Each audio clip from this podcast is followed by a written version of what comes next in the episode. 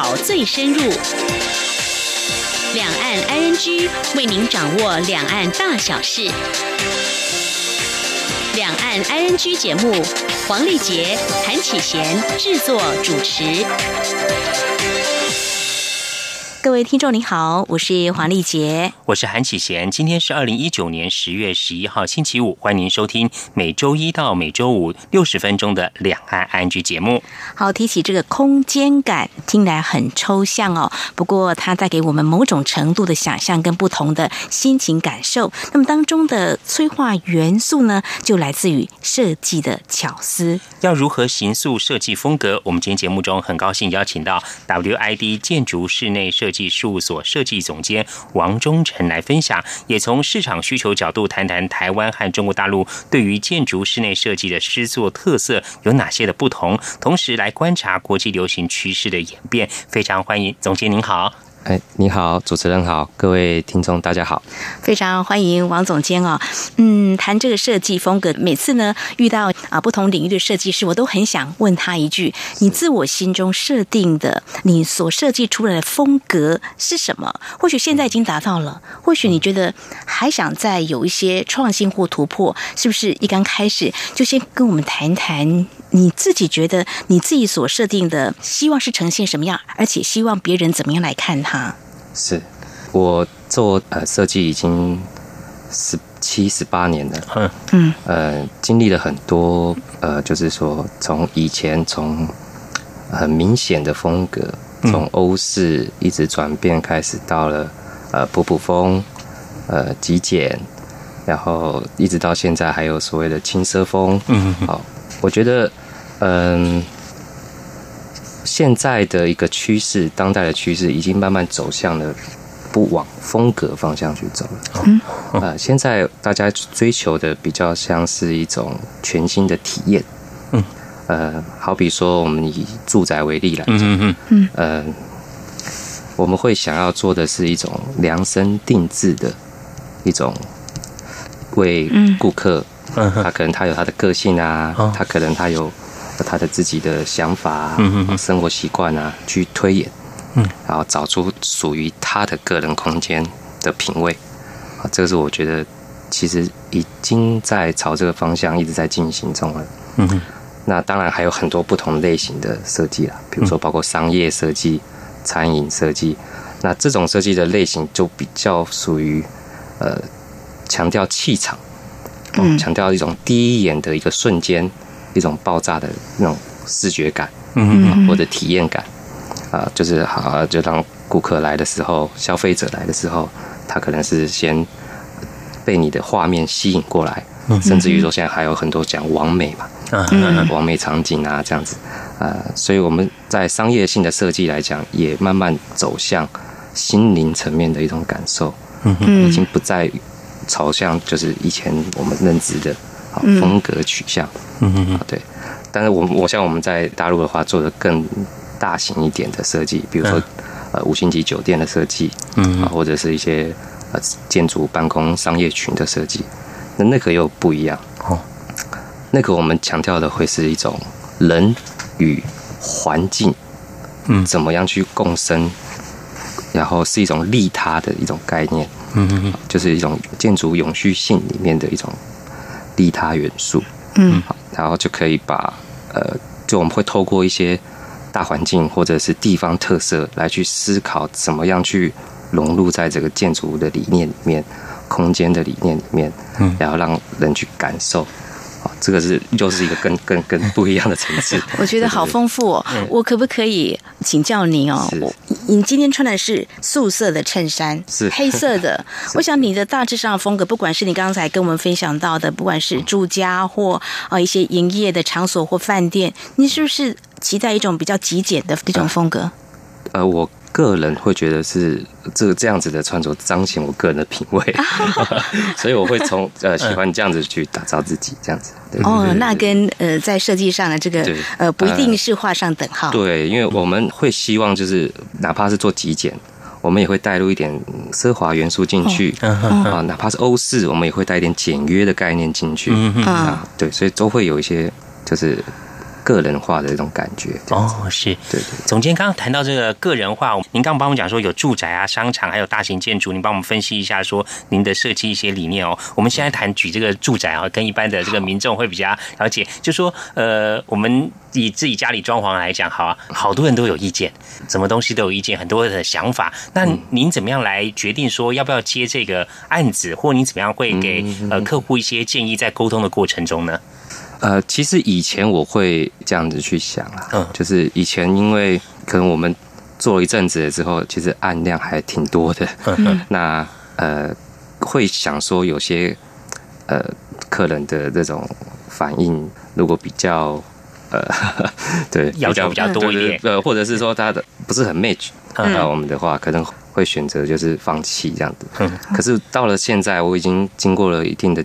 的经历之后，我觉得没有一个案子是不能接的因为呃，因为很多人他只是不太会表达，呃，你只要有耐心。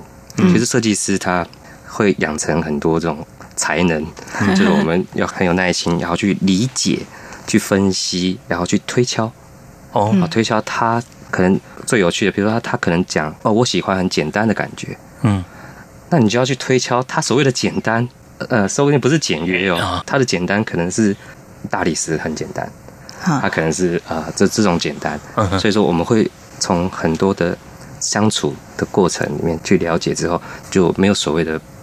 不太能接的案子了，嗯哼哼，对对对，嗯哼，所以其实呃，换个角度来看，就说也是另外一种挑战。也许原本不是你所设定哦，我想做的，但是他想要朝那个风格去呃塑造那样子的一个空间感，所以我们就尽量去呃跟他取得一个啊，是不是这样，然后完成不一样的这个设计风格。所以呢，大致上谈定了，就开始施作。客户就不会再有任何意见。通常你们的经验都是怎么样完成的？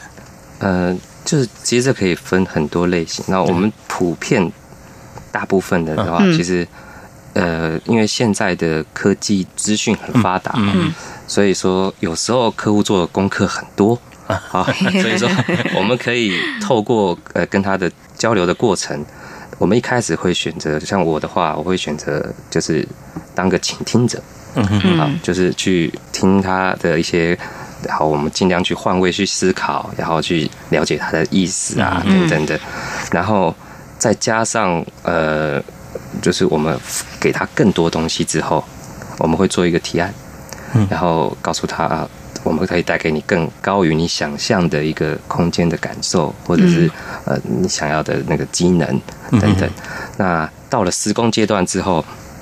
我们会有一些，就是利用现在资讯的的这些呃软体嘛，就会让屋主他会很直接的知道我们就是施工的过程哦，那他可以看得到，然后他也可以就是很了解说哦现在的就是进度啊，或者是有没有他想要调整的东西啊，其实都可以很直接的去。在这个软体上面就知道了。嗯，是。哎，总讲到这个调整，有没有遇过一些客户，就是在呃在做施作的过程中，他有一些其他新加入一些元素的想法？这时候你们怎么样去跟客户做一些沟通呢？啊，这个非常非常多，非常非常多，尤其是住宅，尤其住宅的客人，是因为毕竟是他自己的居住，对居住的空间，那他将来的。画面可能我们在施工的过程中，它要慢慢、慢、慢慢浮现。嗯嗯。然后，哎，我原本可能希望抽屉再多一点啊，也许就是这么小小的事情。我觉得最有趣的一件事情，呃，举个例子哈。嗯。其实我在十三年前，嗯，就做了一间台北市的超级豪宅地堡，嗯啊的一个住户。嗯。那呃，当然，这大老板他不太会需要你去。呃，跟他去讲呃机能啊那些，因为他空间够大嘛，嗯啊，所以他比较在意的是一些呃美学的一些细节哦。那有一次就很有趣，就是嗯，我深入了解他之后，他有些生活习惯是异于常人的哦。呃，比如说呃呃这样讲好吗？比如说呃，他会在清晨五点就起床，然后他第一件事情是。倒一堆冰块在浴缸里面，他要先泡浴缸澡，哦，泡冰块澡，哦，然后呢，对他来讲，他是可能有些资讯，让告诉他这是他的养生之道嘛，嗯，好等等，就是他有些生活习惯，我理解之后，从设计上去帮他去做，嗯，那他对于细节的要求的程度高到非常非常的，就是异于常人，就是嗯，因为我知道他这个特性，嗯。嗯，所以我甚至于在一比一的空间里面打造一个样品屋给他看，哦。我们是先做，对，先做起来给他看，邀请他来现场确认的时候，因为他的空间里面有做一些比较艺术性的设计，比如说一些柱状的的那种格栅啊，这样，他居然说，呃，往左边一公分移一点点。哦，哇，就是这么精准，对对对，那也还好，我有先了解他的这个作风嘛，然后我们就做了这样子一个动作，这样，呃，但是在大陆的客人就不太一样了。哦。嗯，大陆可能不太一样。像比如说，我最近在做呃那个林瑞阳大哥的项目，嗯，那呃，因为他本身房地产非常非常的有经验，嗯，所以我在从帮他做设计的过程里面学习到非常非常多的东西。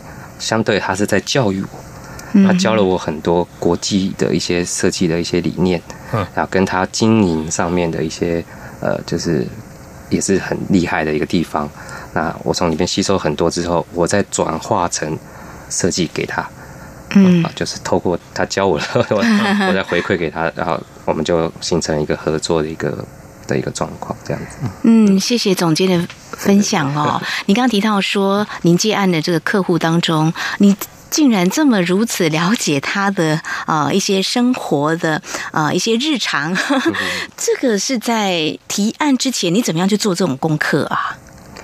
呃，提案之前的话，我们只能透过这沟通嘛，聊天。嗯，所以说一个住宅的设计，我们一般不会太早签约，呃，除非是已经很有点熟的，可能有很多是他第二次买房，第三次。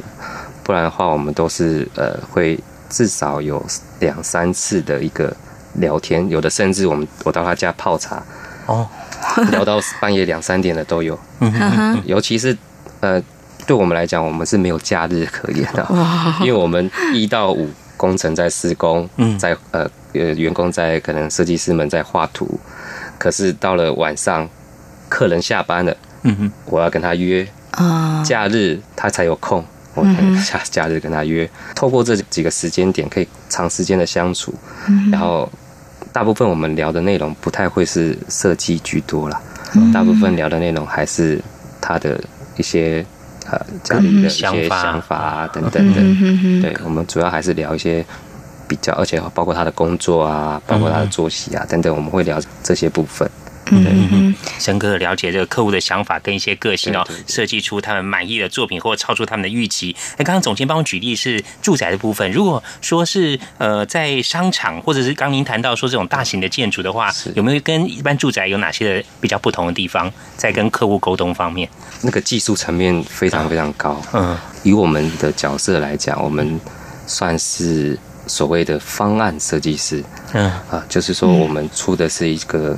想法跟就是整个设计的一个脉络，然后会结合当地地方的一些法令，嗯，然后跟当地的具有规模的呃，如果以大陆来讲的话，叫是呃，他们叫设计院，嗯啊，设计院的话，要成为一个设计院是不容易的，里面要很多个甲级以上的结构技师，嗯，然后那个包括机电技师、建筑师等等这些。才能组成一个叫设计院。嗯，那呃会跟他们去做一个技术咨询，然后包括它可见的面积、可见高度呃等等，然后像日照系数等等这些非常非常复杂的一些呃数据，然后同时我们又要把整个美学嗯跟文化、地方等等去结合起来，然后打造一个这样子的一个大型的一个设计案。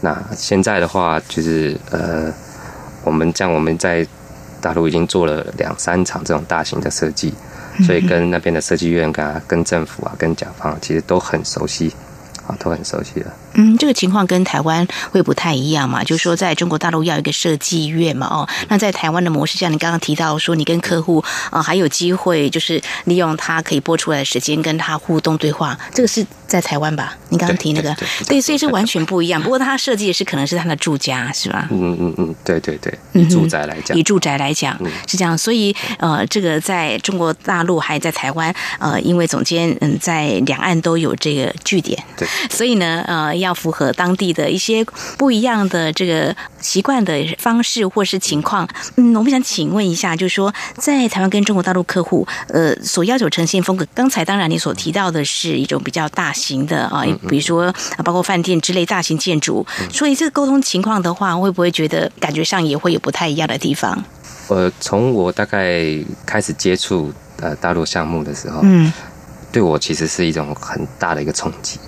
好，因为我没有想到，就是大陆的，就是在我在台湾的时候，会以为，呃，大陆的的他的可能有某些区块还不如我们，但是我到了之后，发现他除了直接接触的客人也好，施工团队也好，嗯甚至于技术咨询的这种等等的，都是非常程度非常非常高的人才，那。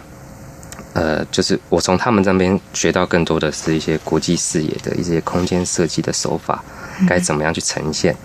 像我合作的呃，跟我很好的，我已经是他们的一个呃设计总顾问了。我在他们已经做一个顾问一职了。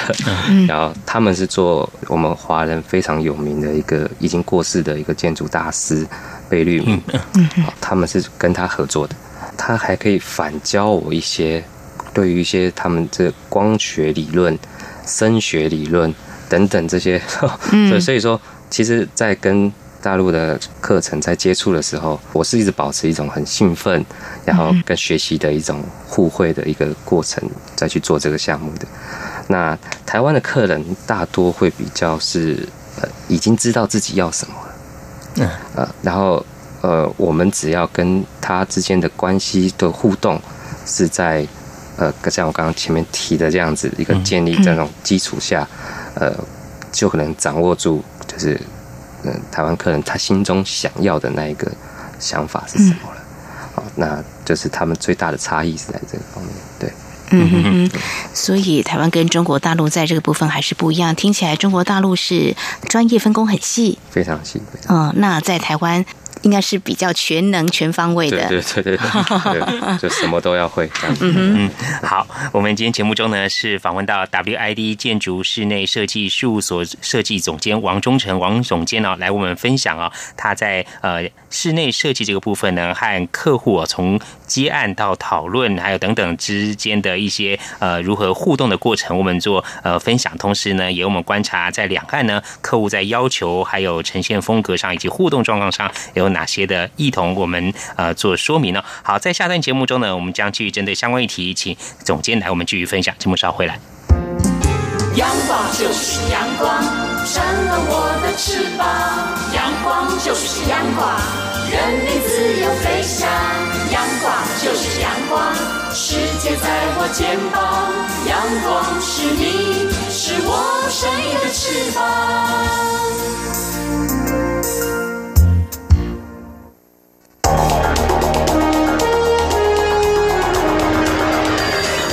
最敏锐的新闻嗅觉，延伸您的视野，让您听到最硬的两岸焦点。连线访问这次随团出访的央广记者王维婷。是的，今天在大陆福建平潭举办了一场两岸关系研讨会，对世界经济与亚洲会产生哪些影响呢？其中五百个是感染艾滋病的孩童，那分散在呃广东。从正经情势分析、两岸交流观察到新闻现场直击，两岸 ING 有最多元的声音、多面向的观点以及最专业的剖析。请收听每周一到周五晚间六点到七点，由中央广播电台新闻部黄丽杰、韩启贤制作主持的《两岸 ING》。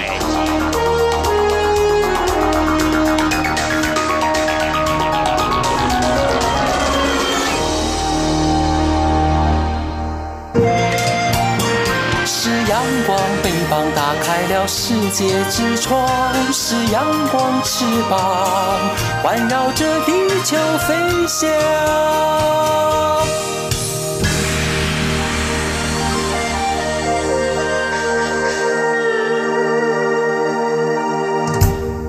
这里是中央广播电台，听众朋友继续收听的节目是两安居。我们在今天节目当中很高兴能够邀请到 WID 建筑室内设计事务所设计总监王忠成王总监来跟我们谈谈，嗯，自己的这个设计的这个风格。不过你刚刚一刚开始就跟我们说，其实谈风格不如谈现在是一种一种体验嘛，哈。那您说你投入这个设计领域也有啊，大概十七八年的时间。嗯，我们要告诉听众朋友，其实我们王总监也得过一些国际大奖，比如说呃，二零一七年德国的。I F 的一个建筑跟室内设计的设计大奖，还有二零一八年的意大利的一个建筑跟室内设计的设计大奖。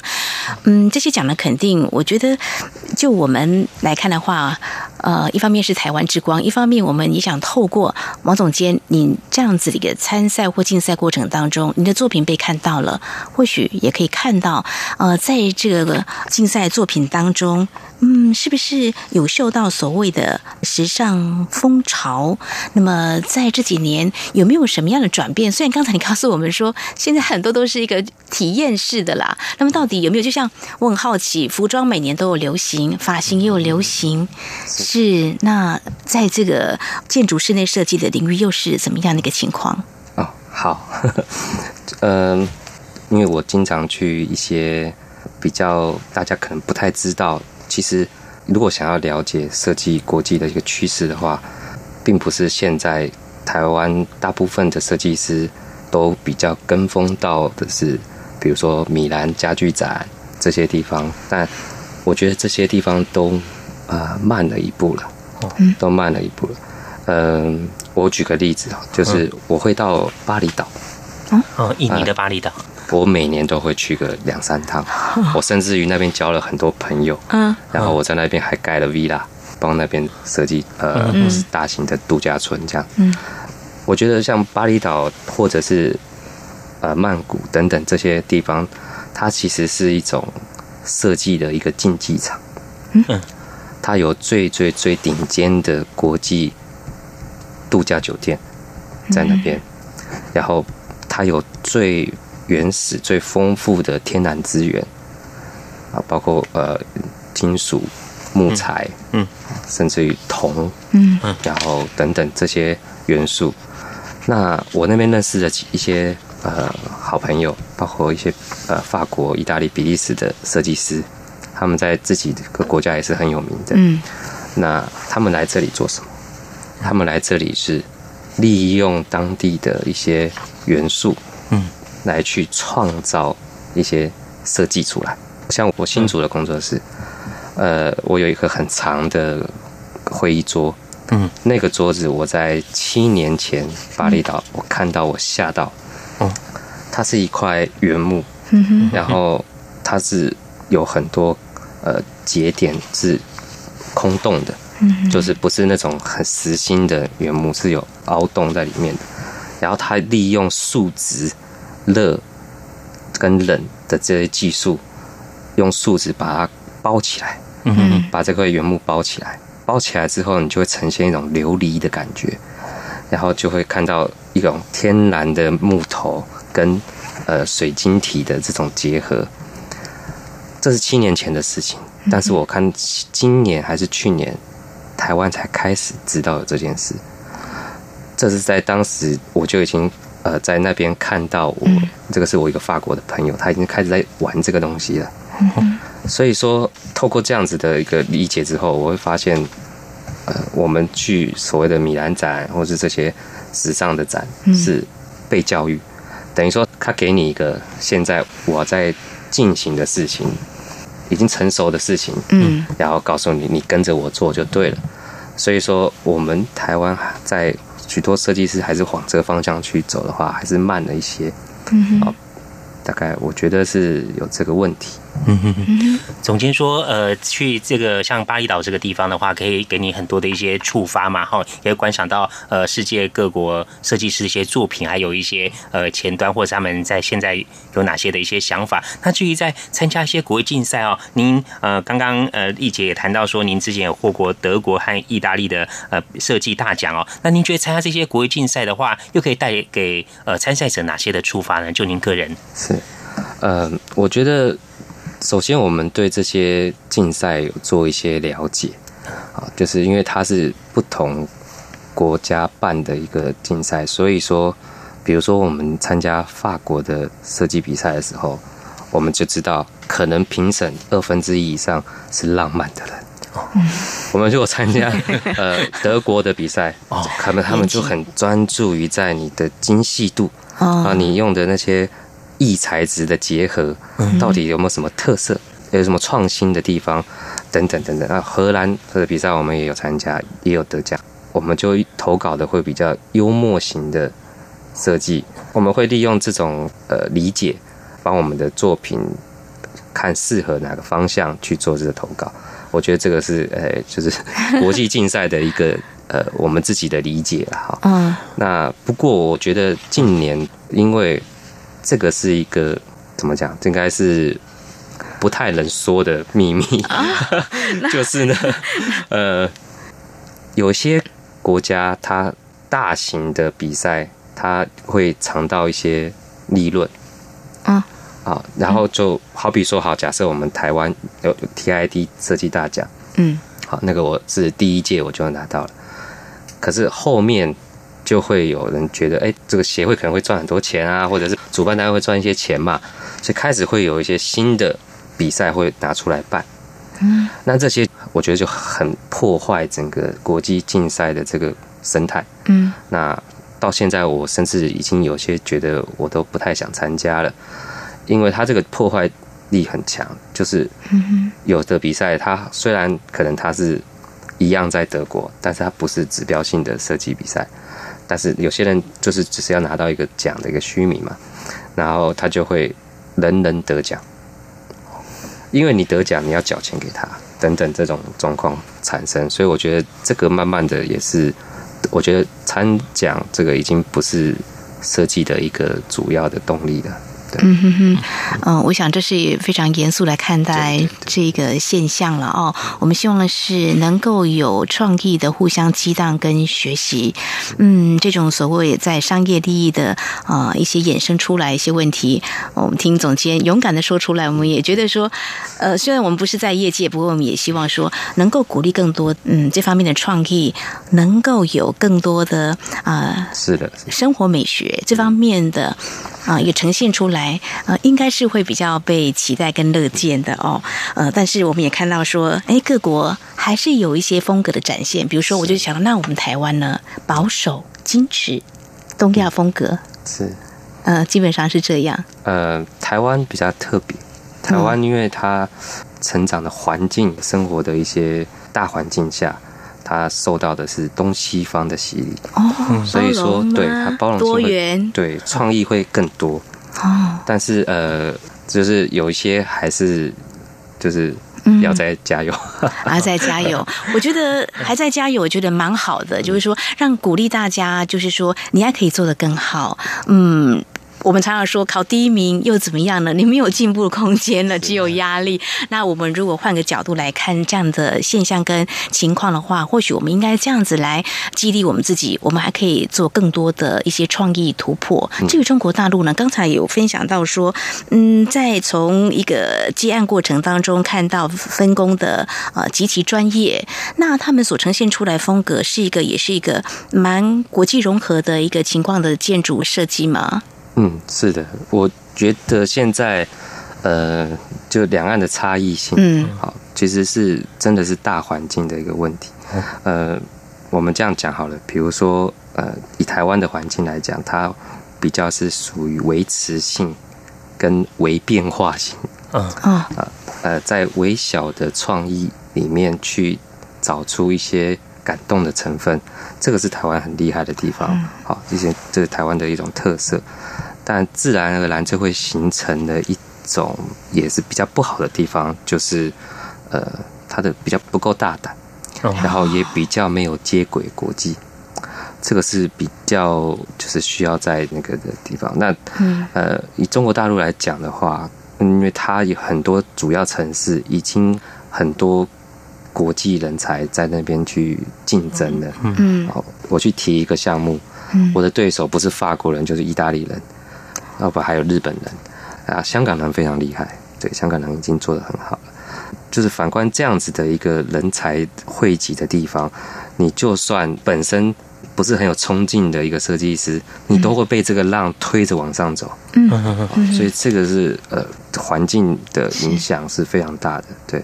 嗯哼，非常谢谢呃总监的观察跟解析哦。那总监呃，刚刚我们是谈到在业界的部分哦，那您另外也有到呃大学院校里面呢去担任这个室内设计系的讲师哦，呃也教授过两岸的同学哦。那您可不可以帮我们来分享比较一下，说两岸同学在呃室内设计他们有哪些特色或方向呢？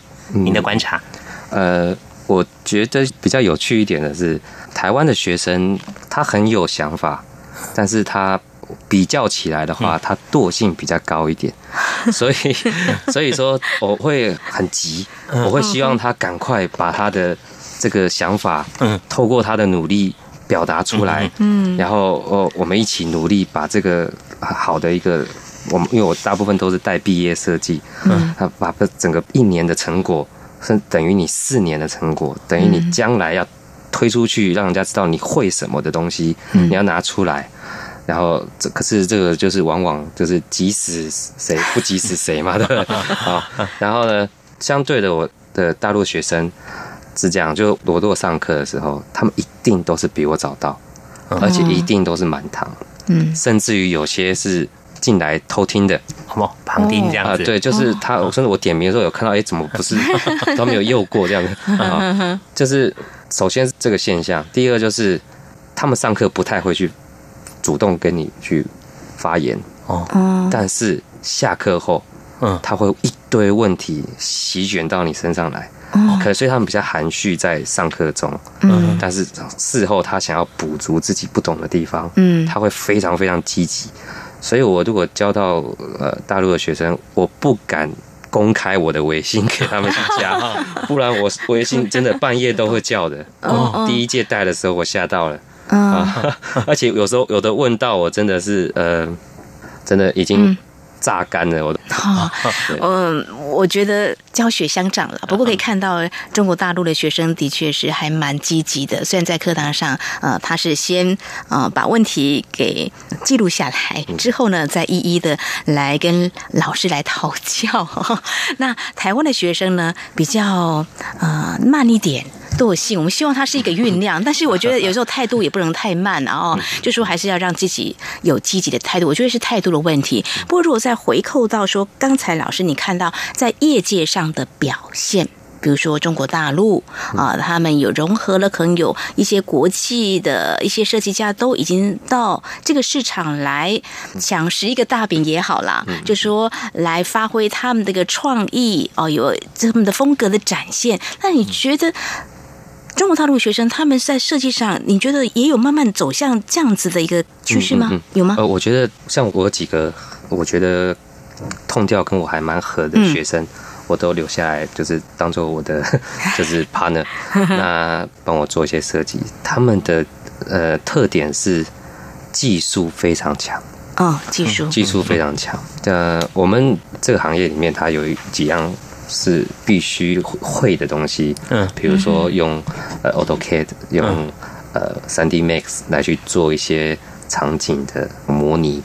我们可以说台湾有很多人做的很好，嗯，但是我的那些学生，他也不过才可能二十岁二十出头，嗯，他已经做到国际级的水准了，哦，所以这种人才我不留下来，要给别人吗？对，那。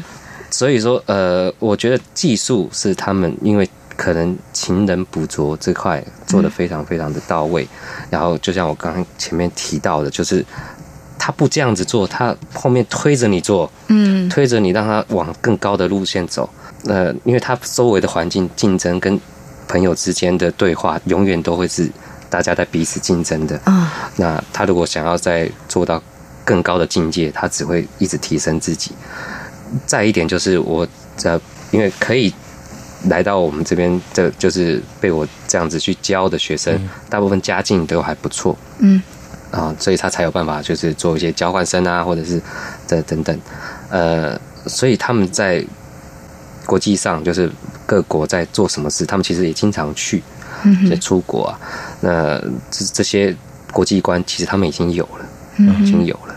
嗯哼，您观察大陆同学来我们台湾这边学这个室内设计啊，那跟我们台湾同学在相处，彼此在课堂上或者在报告上，大家可以看到彼此的作品跟表现。那你觉得有没有激荡出一些火花，或是像您刚刚讲，在业界好像到了一个场所，有国际上大家都来投标，会有一个浪潮推动你往前发展？您的观察是的，真的，呃，会有影响，真的。你把它们放在一起，然后大概打杂一下，就是融入在，就是混一下混一下的时候，嗯，呃，可能我的感觉是真的，就是大家会被那个态度牵着走一些。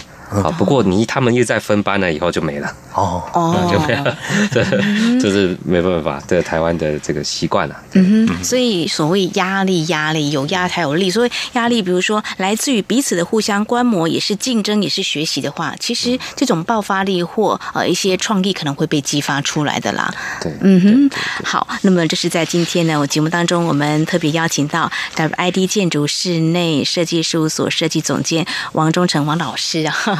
来跟我们谈谈步入建筑室内设计这个领域，那么也跟我们分享国际的流行的风潮，还有嗯，为人师表有机会呢，在课堂上把自己的专业呢分享或呃教授，那么看到台湾还有中国大陆的学生在这方面的展现，特别是在态度上，让我们看到有哪些嗯，让我们啊很肯定，但是有些我觉得可能还要加油的地方。好，稍后呢，我们在节目当中呢我们再来请总监来跟我们分享，呃，站在课堂上啊，这是多年后的你，多年前的你，你也是一个学生，但是学生如何转换跑道？我想很多听众朋友可能也很好奇，他的这么多的所谓的设计，一刚开始老师就栽进这个领域吗？我想有一些转折可以来跟听众朋友来分享的。我们稍后节目再请王总监来跟我们来分享这个部分。谢谢。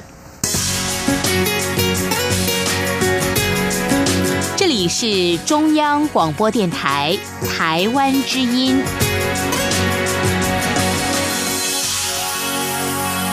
Para pendengar sekalian lanjut lagi. Peut-être qu'ils ont oublié la question en plus, hein? Рекомендую, For me, that's the greatest compliment. Солнце стоит мне настольной лампой. Hola, Sol. Andrea. 无论你在世界的哪个尽头，请你跟我这样做。哦哦哦 Turn on your radio，阳光 RTI Worldwide，央广联系世界的桥梁。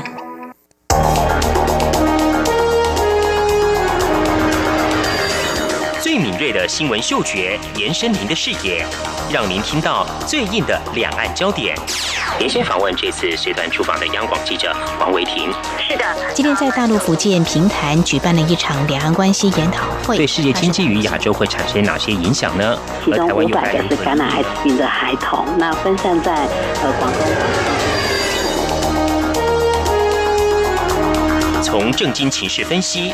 两岸交流观察到新闻现场直击，两岸 ING 有最多元的声音、多面向的观点以及最专业的剖析，请收听每周一到周五晚间六点到七点，由中央广播电台新闻部黄丽杰、韩启贤制作主持的《两岸 ING》。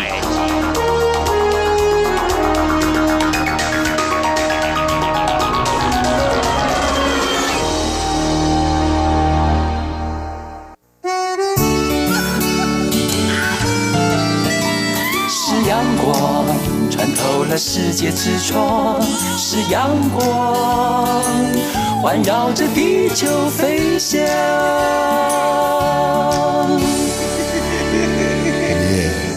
这里是中央广播电台，您现在所收听的节目是两岸居。我们今天节目中很高兴访问到 WID 建筑室内设计事务所设计总监王忠成王总监啊。刚刚跟总监聊了很多，也了解总监他的一些呃设计理念，还有总监在两岸的从事设计的时候接触到的一些情形呢。呃，大家刚刚呃也很好奇哦，就是丽姐有谈到说，总监您一开始并不是在这个设计领域，您是学习这个舞台跟演员的，您怎么会呃？想要转到这个室内设计这个跑道上呢？呃，对，就是我觉得也刚刚承接刚刚我对台湾的学生也可以呃，透过我现在大概讲一下这个过程，我觉得大家的际遇也有可能也会是这种方式啊，因为我简单讲，我可以用两个字来形容，就是逼迫。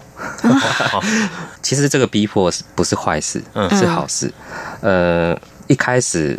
其实要从国二开始讲，国中二年级。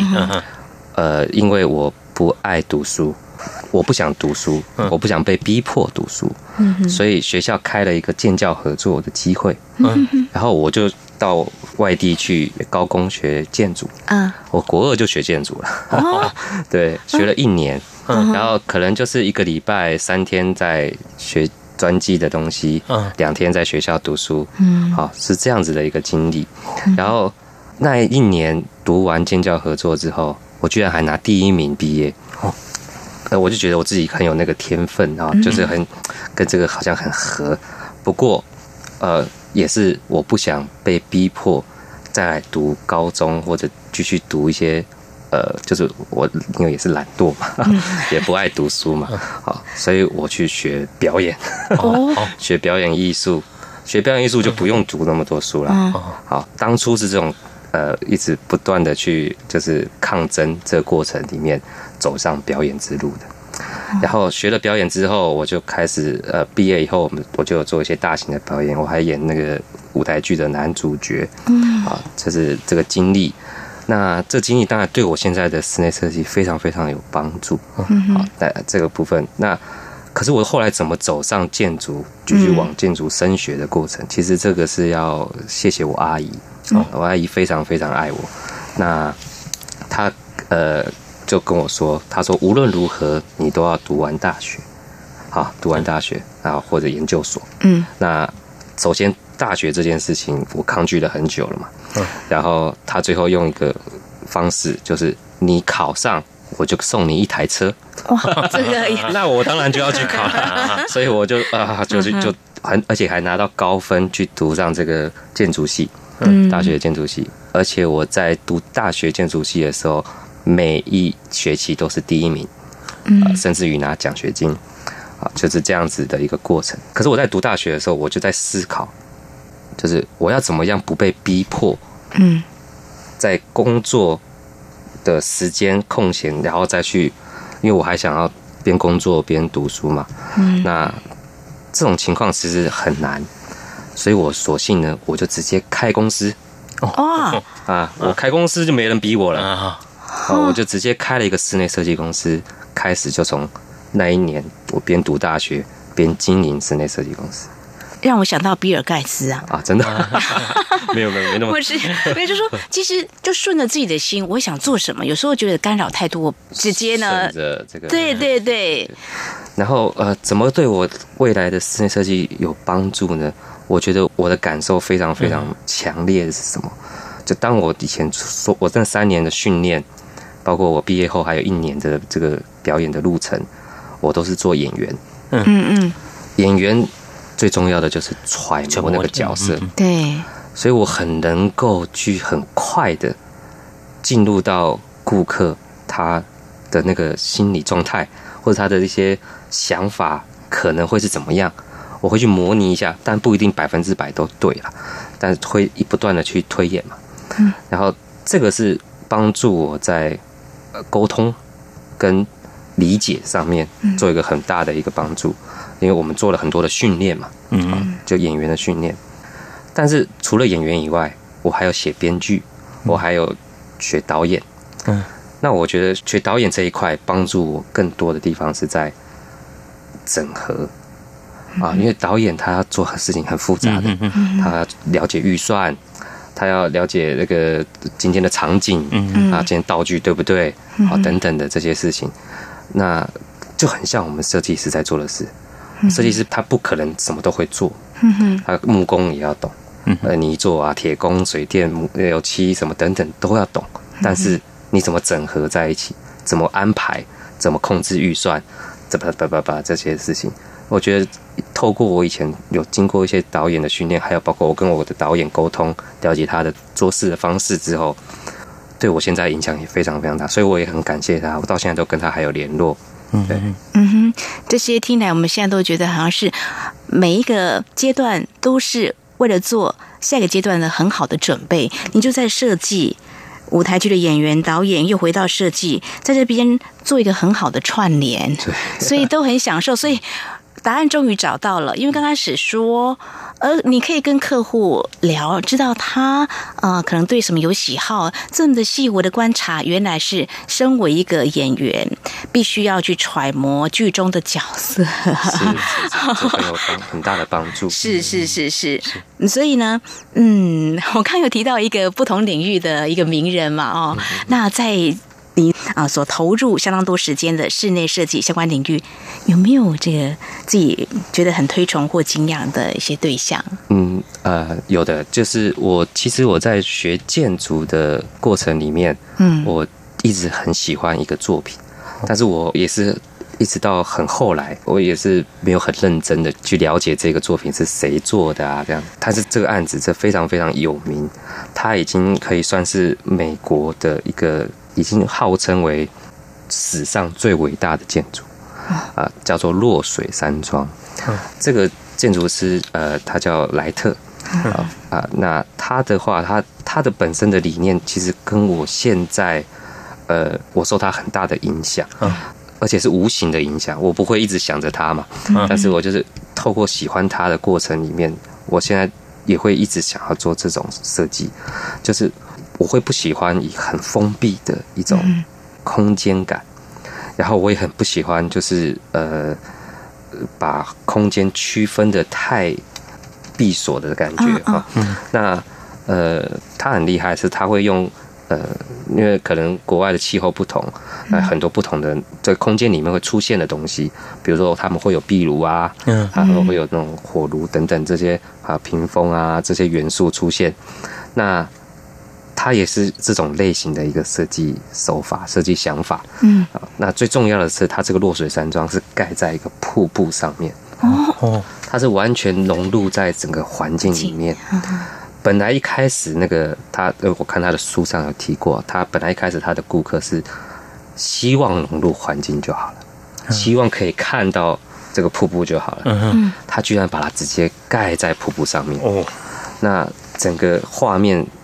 呈现一种就是岩石跟瀑布之间交融一种设计，在整个画面这种张力非常非常强。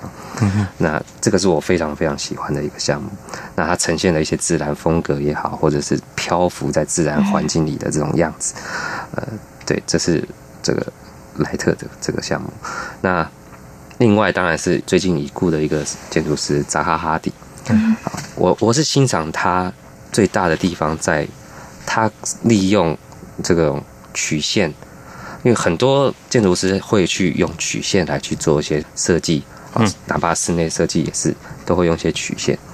可是它的曲线莫名的优美，嗯，哦，就是它大型的设计它很有张力，网状的设计它很有这种密集的那种那种线条感，然后他们设计的过程是最有趣的，哦。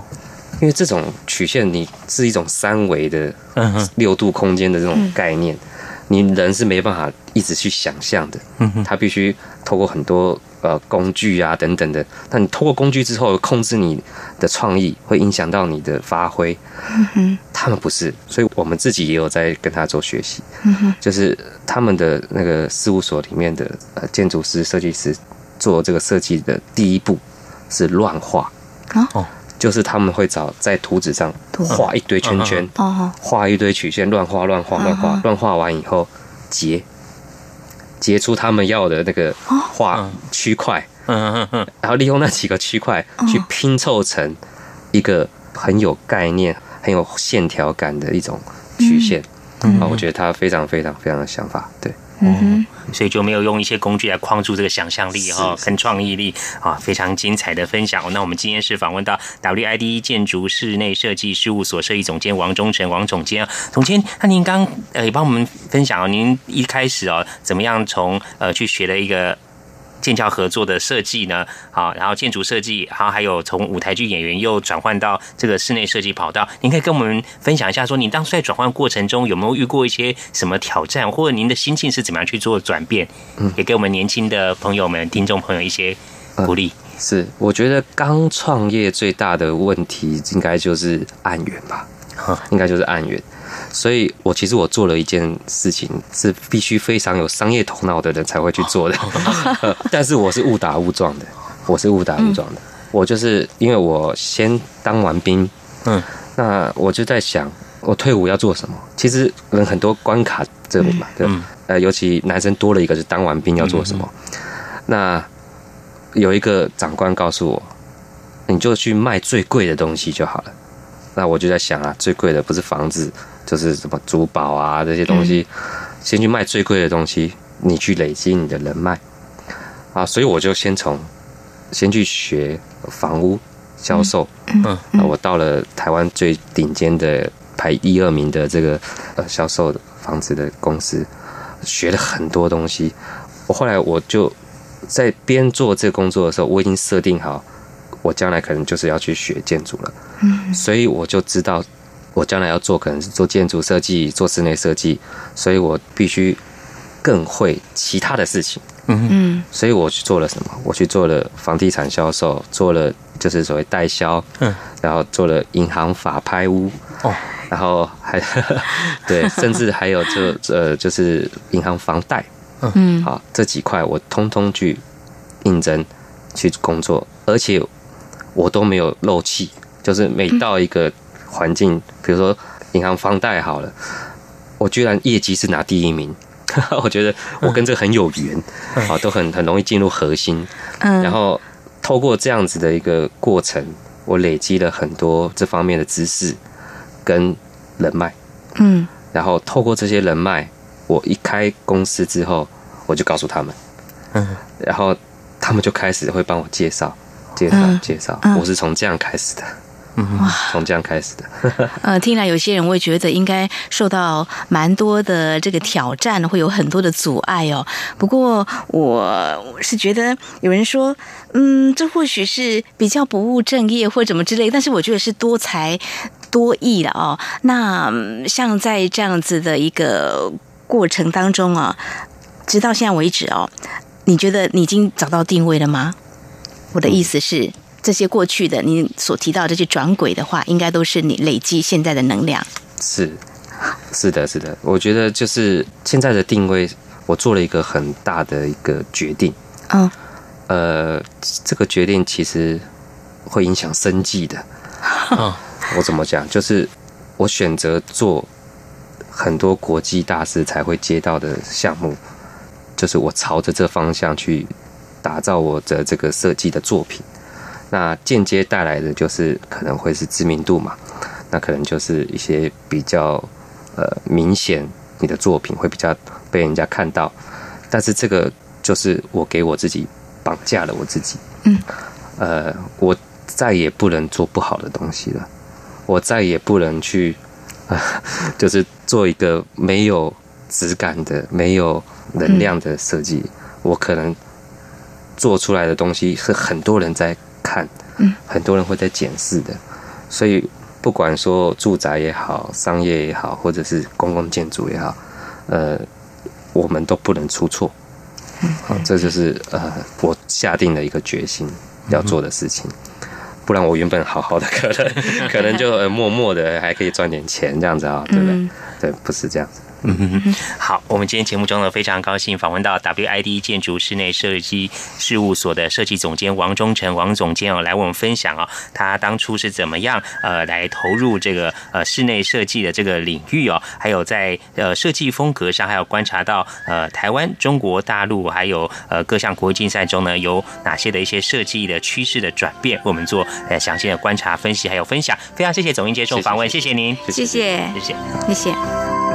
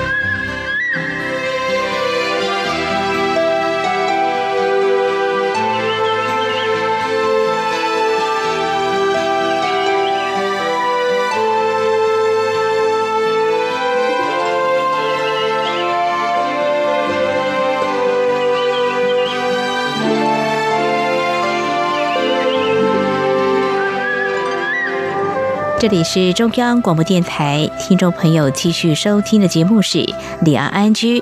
在接设计案之前，跟客户对话，听懂理解他的需求，没什么案子不接。而国际竞赛的目的，应该是激荡创意跟学习，并非着眼背后的利益。至于执教编看到两岸学生的脸庞，在学习态度上抬升，没有陆生急于追赶的速度感。而谈到设计风格，台湾业界充满了感动，中国大陆则是快速接轨国际。这是踏入建筑室内设计将近二十年的王忠成王总监在今天节目的分享。在节目尾声呢，再和听众朋友呼吁一下：如果说听众朋友们对我们节目任何建议看法，非常欢迎利用以下管道来告诉我们。传统邮件寄到台湾台北市北安路五十五号两岸安居节目收。电子邮件信箱节目有两个，一个是 i n g at r t i 点 o r g 点 t w，另外一个是 Q Q 信箱一四七四七一七四零零 at q q dot com。同时，听众朋友，我们还可以透过 Q Q 线上即时互动，Q Q 码。一四七四七一七四零零。另外，也非常欢迎听众朋友加入两岸安居的脸书粉丝团，在脸书的搜寻栏位上打上节目名称“两岸安居”来搜寻，就可以连接到我们的页面。不论是对节目的建议、看法或收听感想，都非常欢迎利用这些管道来告诉我们。好，那么以上就是今天节目，也非常感谢听众朋友您的收听，祝福您，我们下次同时间空中再会，拜拜。